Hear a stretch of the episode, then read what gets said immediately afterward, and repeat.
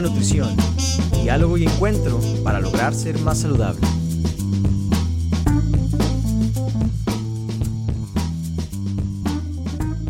Muchísimas gracias por sintonizar en esta primera ocasión. Licenciados en nutrición, su servidor Carlos Alessandrini y Cristian Lomelí. Muy emocionados, muy entusiasmados y no, muchísimas gracias por acompañarnos en esta primera ocasión. Muy contentos por estar con ustedes. Gracias. ¿Qué tal? Saludos a todos. Cristian Lomelí. Yo soy el otro personaje que va a estar hablando en este podcast. Y como dijo Carlos, es nuestro episodio número uno, año nuevo, vida nueva. Vamos a hablar de un tema muy importante, creo muy, muy trillado tal vez, si lo quieres ver desde ese punto, pero que nos deja con, con mucho feedback positivo, creo. Eh, si quieres saber más de quiénes somos, puedes escuchar el pod cero, que es el que está, valga, antes que este, donde les hablamos un poquito de cuál es el origen y la finalidad de este proyecto que hicimos a final de cuentas para todos ustedes. Y en efecto, sin más que decir por el momento, año nuevo, vida nueva, como muy trillado es el término, lo escuchamos a lo largo de todas nuestras vidas y todos los años, en donde en efecto nos ponemos diferentes metas muy buenas para mejorarnos como personas e individuos, donde pueden estar diferentes eh, metas, entre ellas vamos a decir el de viajar más, el de obtener un mejor trabajo que nos dé más dinero, a lo mejor puede ser el de conseguir una nueva pareja o una pareja, puede ser diferentes situaciones, ¿no? Sí, claro. Sin embargo, entre ellos y obviamente nuestro propósito va a ser ahorita el de bajar de peso, alcanzar un estatus más saludable en esta vida, en este nuevo año. ¿Y qué suele suceder? Que a pesar de que estamos muy emocionados la noche del 31, tomando nuestras uvas, nuestra champaña, ¿y qué sucede?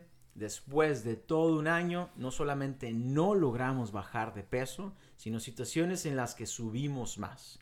Le agregamos que los años no pasan en balde, las situaciones se complican, entra la naturaleza humana tan complicada, tan, de nuevo, vamos a decir, elaborada de diferentes factores o multifactorial y seguimos subiendo a lo largo del año, a lo largo de la vida. Entonces, tenemos aquí un par de tips, una serie de ideas para ustedes, así que por favor, con toda confianza, anoten todo aquello que les pueda ser útil y práctico para ustedes. Porque no, desafortunadamente a pesar de que la meta está, ¿qué sucede? Los pacientes no logran bajar de peso, no logran seguir el plan y suben. Sin embargo, ¿qué tan pronto es que dejan de seguir este régimen?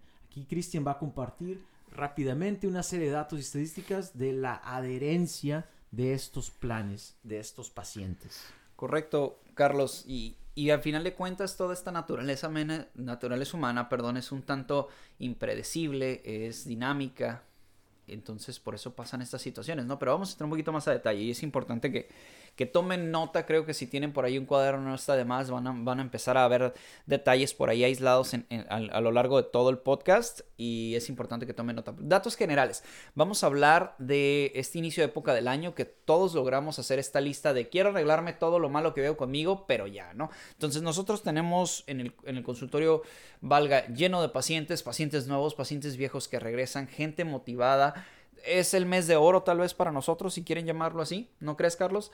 Pero en este sentido, al paso de los meses, al paso de las semanas, ocurre lo que ya sabemos, lo que dice Carlos, ¿no? Tiramos por ahí la toalla.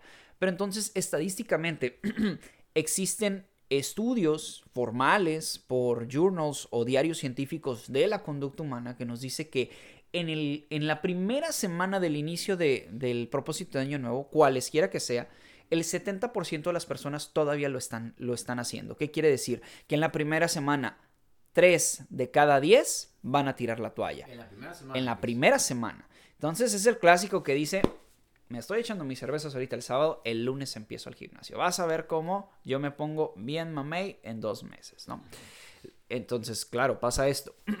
Sigue pasando el resto del mes y las estadísticas de este journal nos dicen 40 al 50% de las personas están abandonando el propósito de año nuevo. Llámese cualquiera que sea. Vuelvo, no hablo de gimnasio, no hablo de nada más pérdida de peso, hablo de cualquiera de los anteriores. Cualquier meta. Eh, Así es. Entonces, a lo largo de este plazo, entre seis meses y un año, solamente el 10% se mantiene firme con un cambio de vida o cumpliendo este propósito. ¿Qué quiere decir?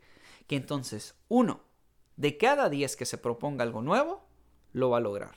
Nos dice que es significativamente bajo. Entonces, ya me puedo imaginar a las personas diciendo ahorita, uy, pues si eso dice la ciencia o eso dicen los estudios, pues ¿para qué lo hago, no? Y no, no, para nada. Estamos aquí para ayudarles, estamos para darles una alternativa y a final de cuentas yo creo que la pregunta es, bueno, ok, ya me dijiste que falla, ya me dijiste que en las estadísticas, pero ¿por qué diablos fallamos y qué hacemos al respecto? Eso es importante. Es que comentamos, Chris, que a veces falta un poquito más de seriedad, porque de nuevo, eh, nos encontramos en diferentes fiestas, reuniones, donde, como les comentamos, estamos teniendo ese inicio, arranque de primero de año, a las 12.01 exactamente, y queremos hacer un borrón y cuenta nueva. Y en la formación de estos hábitos que estás mencionando, Chris, en la formación de este nuevo estilo de vida, hemos platicado anteriormente que se forman alrededor de cuántos días, 56 hasta 260 y cúboles por ahí. Pero vaya, la minucidad de específicamente cuántos días requieren formar esos hábitos, ahorita la dejamos a un lado, sino lo complicado que es. Es muy importante tener en cuenta este reto de cambio. Por lo mismo, yo hago una invitación a más formalidad en esta meta para que al momento que tú ya logres plasmar la meta en escrito y la calendarices, va a ser más fácil tú poderla seguir. Porque estás yendo contracorriente de todo lo que has hecho por días, meses o hasta años atrás. Si es que podemos decir, a lo mejor todo lo que has hecho diferente a toda tu vida. Entonces, ahorita rápidamente les doy un acrónimo que me gusta para empezar a calcar las herramientas que necesitamos. Y este acrónimo es SMART Goal Setting. SMART es el acrónimo con la letra S de, de specific, M de measurable, A de attainable, R de realistic y T timeline, en una línea de tiempo. Entonces queremos una meta específica, que exista una métrica que se pueda uno adherir, que sea realista en cierta línea de tiempo. Esto sería un excelente momento de oportunidad para señalar cómo a veces como nutriólogos tenemos pacientes que quieren bajar 10 kilos en un mes de manera saludable. Ser talla cero, doctor. Ya. Perfecto. ¿Qué sucede? ¿Qué pasa?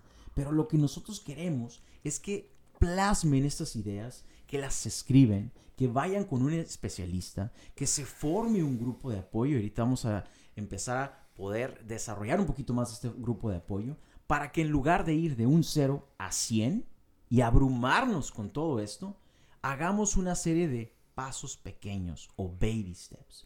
Poco a poco nosotros vamos a poder encarar este reto de una manera más realista y sobre todo de una forma en la que no nos va a abrumar, o sea, menos estresante, ya con una serie de herramientas para que ustedes vayan y logren lo que quieran hacer para lograr ser más saludables y las mejores personas que tienen dentro de ustedes.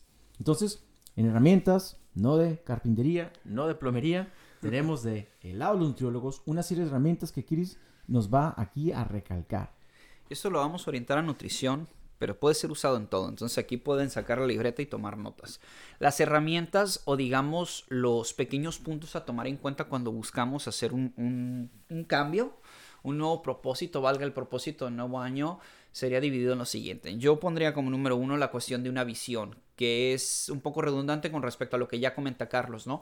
¿Qué quiero? ¿Qué meta voy a escoger? ¿Sobre qué voy? ¿En dónde me voy a ver? O sea, no el, no el voy a bajar 10 kilos en un mes, porque ese es el end result, tal vez el, el, último, ¿no? A lo que voy a llegar, pero si no todo el trabajo que me va a tomar esta visión. Lo, vemos en las páginas de internet de las grandes compañías, ¿no? Soy tal compañía grande que vendo este, refrescos, que vendo ropa, que lo que quieras. ¿Cuál es tu visión? Ah, yo me veo como el líder mundial de bla, bla, bla, bla, bla. Ok, entonces, ¿cómo te ves tú?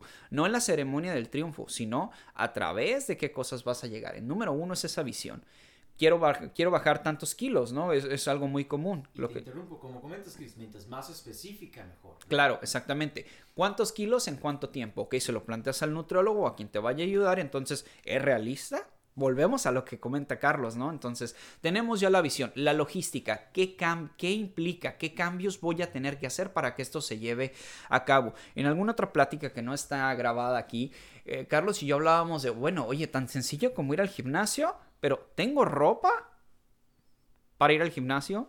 tengo que lavarla, tengo que organizarme, tengo que, sacarla, ponerla en mi maleta un día antes, todo eso, ¿no? En caso de, en cuestiones de comida, ok, tengo que tomar en cuenta qué recursos tengo al alcance, eh, en mi trabajo cuántos, cuántos breaks de comida tengo, los tengo o no los tengo, tengo que hacer preparación de, comidas o puedo hacerme un licuado en la mañana, comer en el trabajo, escoger algo mejor en el trabajo y llegar a casa a lo mejor hacer una segunda comida, etcétera, etcétera, no, me, me valga, me voy personalizando o voy tomando todo esto en cuenta. Es, educación. Educación es súper importante, que ese sería el tercer punto. Ok, ya tengo que quiero, ya vi todos los cambios que implica, pero no tengo idea, no sé nada, no sé cómo hacerlo. Entonces, ¿con quién voy? ¿Qué servicio contrato? ¿Voy con el nutrólogo? ¿Voy con el médico? ¿Voy con un coach? ¿Voy con quién? ¿No? Para poder este, eh, contratar ese servicio y que me ayuden o en caso de que yo no tenga esos recursos, bueno, ¿qué, qué recursos de autodidactas existen allá afuera? ¿no? A lo mejor estoy escuchando el podcast de Punto de la Nutrición, puedo sacar muchos puntos, puede ser que existan programas o recursos en línea, etcétera, etcétera, ¿no? Ok, ya tengo todo esto, ¿qué sigue? El plan, tengo que desarrollar con lujo de detalle qué va a pasar, este, con quién voy a ir, qué voy a hacer, ¿Cuántas veces lo voy a hacer? No puedo ir sobre la marcha, 15 de enero. Ah, ¿sabes qué? Me voy a ir a comprar un pantalón porque ya me di cuenta que ocupo un pantalón especial para hacer ejercicio. Ah, voy a ir a comprar un toppers porque hasta ahorita me cae el 20 que ocupo un refractario para llevarme mi comida, ¿no? Eh, ok, perfecto, ya tengo, ya tengo el plan, ya tengo todos estos detalles, perfecto, lo ejecuto, lo llevo a cabo, empiezo a hacer mi ensayo y error, ok, estoy haciendo esto, me siento cansado, ya voy, ok, etcétera, etcétera, y cómo lo voy a evaluar. Y entonces esta herramienta de evaluación, que es la que me va a mantener en la línea responsable mi cambio, es la que, la que nos mide todo. ¿Por qué? Porque la gente evalúa el resultado. Ah, ya hice 30 minutos de caminadora, déjame irme a subirme a la báscula a ver si ya bajé los 3 kilos que ocupaba. No, señor, la evaluación va a ir sobre el trabajo ejecutado. ¿Estoy haciendo bien mi trabajo? ¿Estoy haciendo todo como planeé? ¿No lo hice? Lo hice el 80%. Ok, ¿qué ventaja representa? Yo creo que la evaluación más que, más que en, el, en el resultado debe ser la evaluación sobre el trabajo que tienes que realizar. Eso es importante. O sea, de lo que estás haciendo ahorita con lo que hacías anteriormente, un avance, para que de esta forma se logre llegar a esta meta. Y me encantó que, señalaste algo conocido como ensayo y error, ¿no? Sí, sí, sí, sí. Entonces, al momento en que tú logras animarte, darle la bienvenida a un especialista, este especialista va a ayudarte a formar una relación con él para que éste te ayude a exteriorizar, número uno, tus limitaciones. Número dos, tus necesidades. Para que junto con eso se vea la realidad de la situación en la que tú estás viviendo y se forme un plan de ataque con lo que comentas, Chris. Que sería una serie de pasos, un checklist de cosas que necesito para que al momento que tú embarques ya la travesía de este viaje, va a ser más fácil y accesible poder seguir en él. De lo contrario, ¿qué sucede cuando estás diciendo, tomándote unas cheves, o unas chelas, como comentaba Cristian, y el día de mañana pasado empiezo a correr, momento, no es tan fácil. Y puede ser que al momento que estés tomando la cheva, la chele, la chela, ahora ya, este, se te haga muy fácil en tu cabeza. Pero al momento que estás ya queriendo correr y reanudar esa actividad, dices, ah, caray, esto no estaba tan fácil como me, me lo imaginaba. O sea, una distorsión cognitiva. Y es que divagas, divagas, divagas cuando estás en una zona cómoda es fácil imaginar que todo es miel sobre hojuelas. En efecto, no es hasta que estás en la trinchera, en la ejecución de ese plan de ataque, que te dices, wow, esto no es tan fácil o no es como yo creía que iba a ser. Pero el momento en que tú ya tienes esa red de apoyo, ese, ese profesionista para ayudarte, vas a poder llevar a cabo el plan. Ahora, de nuevo, hablamos rápidamente de una distorsión cognitiva, dando lugar a los psicólogos y donde ellos van a poder tener una mejor definición de este. Sin embargo, es bien importante tener en cuenta que hablando de materia de nutrición es muy aunado a la materia de psicología. Entonces, sin que Cristian y yo seamos especialistas en esta ciencia, sí podemos decir que les damos su lugar y que es importante tener este anclaje junto con ellos, porque eventualmente el cuerpo va a decir, no me gusta, esto no es como yo quería, no es como yo pensaba, ¿qué hago? ¿Cómo le hago? Ya estoy aquí, ¿cómo le hacemos? Y es que el cuerpo, bueno, en este caso la mente siempre va a buscar el camino en donde exista menor resistencia, en donde sea más fácil huir. Por eso la posición e importancia del psicólogo y todas estas cuestiones de las distorsiones cognitivas y todos estos pensamientos que nos van a sabotear, que no nos vamos a meter en detalle en eso, pero eso ocurre. Entonces tómenlo en cuenta también cuando hagan su plan. Ahora bien, en cuanto a actitudes, que sí puedo hablar de actitudes, ya no hablo de, este, de otra cuestión más que simple y sencillamente, vamos, anécdotas de qué es lo que pasa. Es, ah, existen ciertos mindsets o ciertas actitudes que nos ayudan y no nos ayuda, ¿no? algo que nos ayudaría perfectamente sería mantenerte aquí y en el ahora, en el día a día y no en el, híjole, ¿sabes qué? Em, en los últimos tres días no perdí peso o fulanita Juanita empezó a hacer lo mismo y ella ya logró cinco y yo no he logrado ninguno comparte con ti mismo, ¿no? En ese sentido, en el aquí y el ahora, no divagues en el, híjole, ¿cómo va a ser cuando llegue a la talla cero? Me voy a poder meter en la camisa M, en la camisa S. Ya estás perdiendo desde ahí porque estás divagando y estás yéndote a la, a la ceremonia de victoria y se te está olvidando todo el trabajo que tienes que hacer, que es ahí donde debe de estar absolutamente toda la, la, la concentración y responsabilidad por tu cambio, ¿no? Entonces les voy a dar un ejemplo. Es muy normal en actitudes que no ayudan que un paciente no opte por responsabilizarse de su cambio. Un ejemplo es una paciente que tenía hace unos cuantos sábados que me decía, bueno, ¿sabes qué, Cristian? Voy bajando de peso, voy bien, etcétera, etcétera. Me gusta hacer ejercicio. Quiero tomarte la palabra de agregar ejercicio a mi plan de reducción de peso, pero solo voy con mi esposo. O sea, el ejercicio no es el problema, el problema es que no todos los días puede ir con su esposo porque su esposo trabaja fuera de la ciudad, es chofer, entonces eh, se va por rutas, etcétera, etcétera. Entonces, y sin él no va a hacer ejercicio. Sí, exactamente. Entonces, no hay nadie más responsable del cambio más que el mismo paciente. Entonces, esa actitud sí ayuda, ayuda a la actitud que te haga responsable. Y, y, bueno, y valga, yo lo que le planteaba a la paciente es, bueno, ¿por qué tiene que ser la única opción, opción, perdón, tu, tu esposo?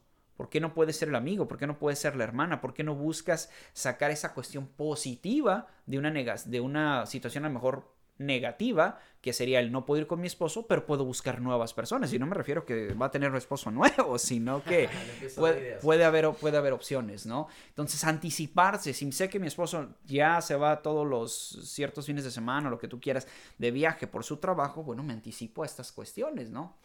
Porque si no caen en actitud que no ayuda, que es como, pobrecito de mí, yo así soy, no le puedo hacer nada para cambiarlo, así son en mi familia o así es con mi esposo, pues mi esposo se va y no puedo hacer ejercicio y si él estuviera aquí en la situación perfecta, yo diría, no, esa es una mentira completa, ¿no? Es que no me apoyan, por eso no lo hago. Ay, al cabo, al cabo luego, se, luego empiezo, ahorita no pasa nada, no, mi problema no es tan grande, me siento bien el kit, ¿no? De, es que yo me siento a todo dar. Estás hipertenso, estás diabético y todo, te estás casi muriendo en vida, no, pero no te duele nada y estás a todo dar, ¿no? Es la típica actitud de algunos pacientes, ¿no? Entonces, el camino es arduo, sin duda va a ser arduo, pero no es imposible.